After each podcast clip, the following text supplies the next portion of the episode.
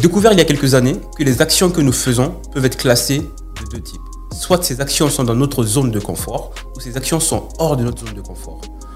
Se brosser les dents le matin, manger, prendre une douche, sont des actions qui se trouvent dans notre zone de confort, donc que nous exécutons sans aucune difficulté. En revanche, celles en dehors de notre zone de confort demandent une certaine motivation, une certaine énergie pour s'accomplir. Énergie qui peut varier d'une personne à l'autre en fonction de la tâche que l'on a, donc de la difficulté de la tâche et de l'appréhension que vous avez pour réaliser cette tâche-là. Par contre, les humains ont la possibilité, ont cette faculté d'élargir leur zone de confort. Plus vous faites une action et plus vous la banalisez, plus elle entre dans votre zone de confort. Conduire une voiture au début, ce n'est pas évident. Vous ne connaissez ni les commandes, vous ne maîtrisez pas la route, c'est super compliqué. Plus vous le faites et plus vous vous familiarisez avec cette tâche-là, plus vous maîtrisez la tâche et plus vous vous sentez mieux. À un moment, vous le faites même sans y réfléchir, vous le faites inconsciemment, parce que cette tâche-là est entrée dans votre zone de confort. Nous allons donc essayer de comprendre comment sortir de sa zone de confort et ce que ça peut nous apporter dans l'amélioration de notre quotidien.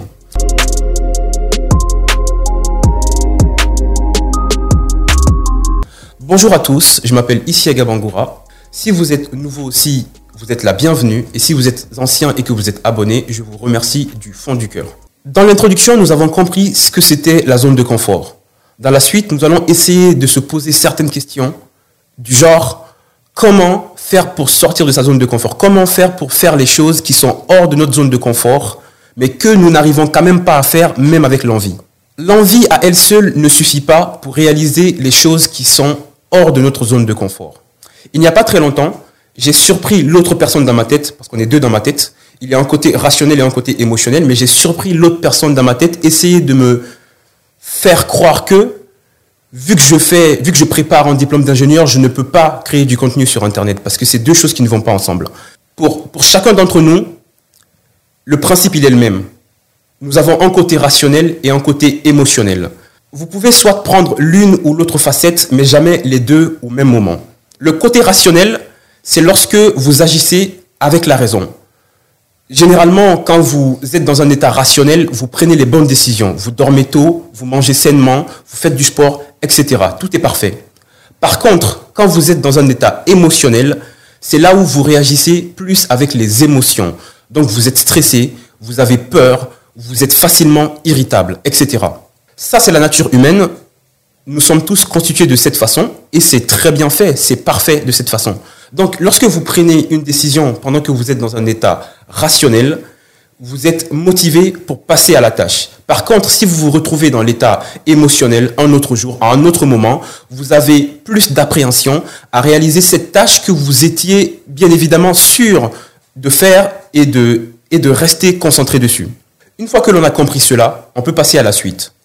Pour nombreux d'entre nous, nous sommes sûrs à 100% de nous connaître. Nous avons des, certitudes et nous avons des a priori sur certaines choses dans la vie. Par exemple, une personne peut vous dire, je suis noir, donc je ne peux pas postuler à ce travail-là parce que je suis sûr que cette entreprise ne recrute pas des personnes de couleur. Une, autre personne peut vous dire, parce que je suis, je fais des études de sciences politiques, je ne peux pas être musicien en parallèle. Une autre personne peut vous dire, parce que je suis une femme, je ne peux pas exercer ce métier, c'est un métier d'homme, je n'aurai pas ma place là-dedans. Le problème avec les certitude, c'est que c'est réel. C'est bien évidemment réel, mais ça ne nous aide pas à avancer. Être une personne de couleur à certains endroits, c'est sûr, c'est handicapant. Être une femme dans certains métiers, c'est sûr que ça a des avantages et des inconvénients.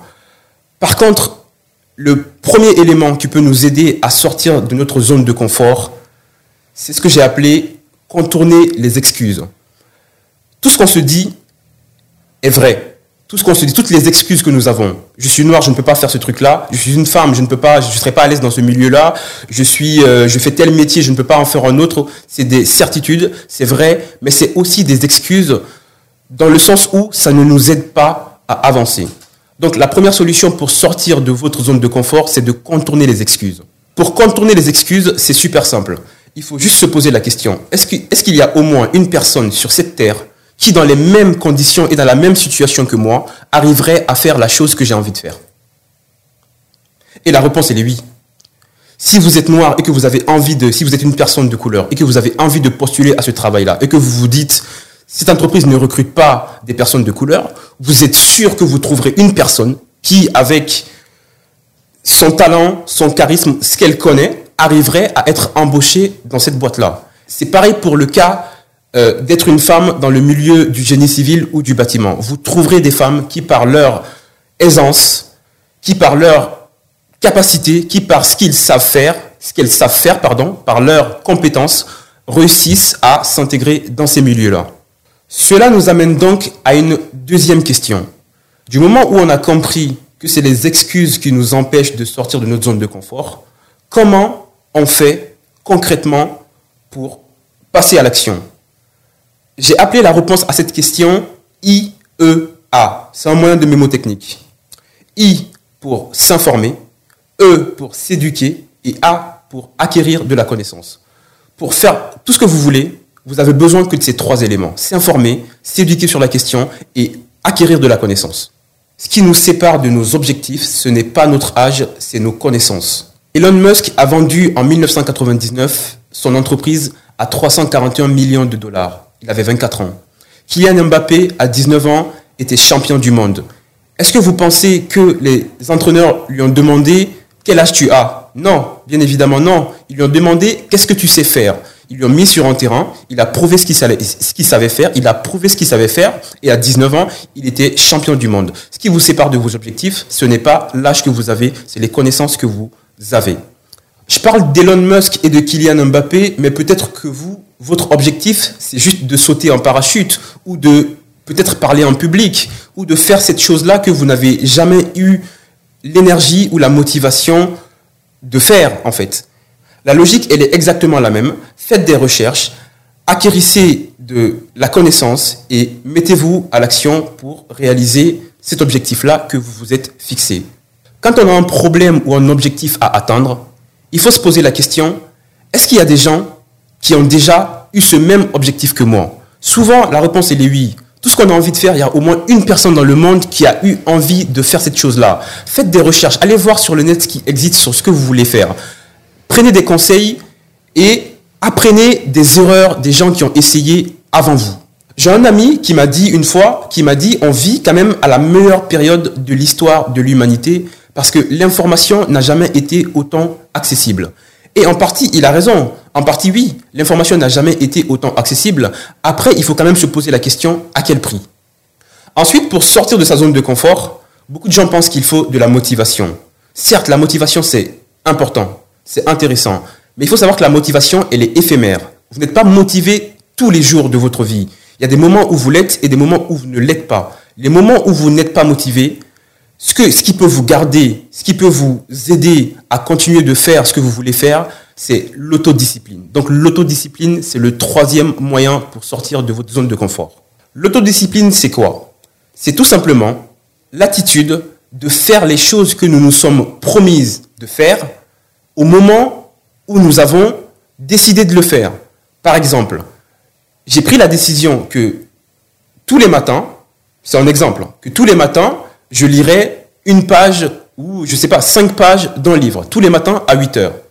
Les premiers jours, vous le ferez, il n'y aura pas de problème. Mais le jour où vous serez pas de bonne humeur ou que vous serez très fatigué parce que vous aurez dormi la veille, bah à ce moment-là, vous n'allez peut-être pas le faire. Pourquoi? Parce que vous n'aurez pas la motivation. Mais si vous êtes autodiscipliné et que vous vous êtes dit tous les jours à 8 heures, je fais cette tâche-là, donc, quel que soit ce qui arrive, quelles que soient les circonstances dans lesquelles je me trouve, tous les jours à 8 heures, je lis 5 pages de ce livre-là. C'est ça qui va vous aider à avancer, réellement.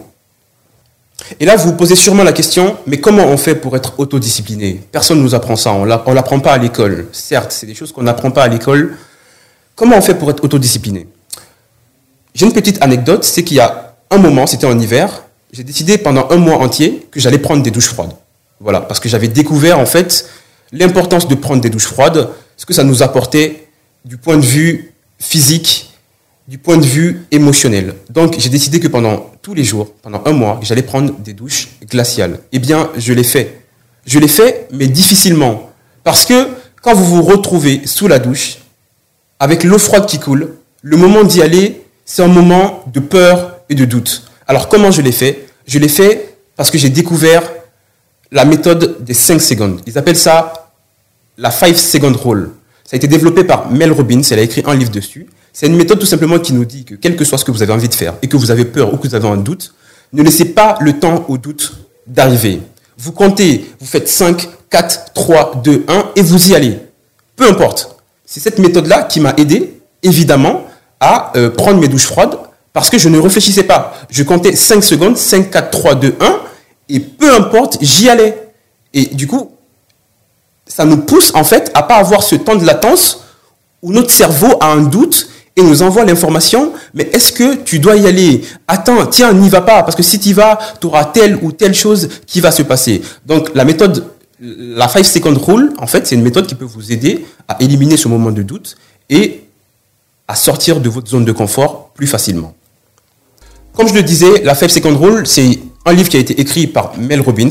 Si vous ne connaissez pas le bouquin, je vous invite vraiment à le lire.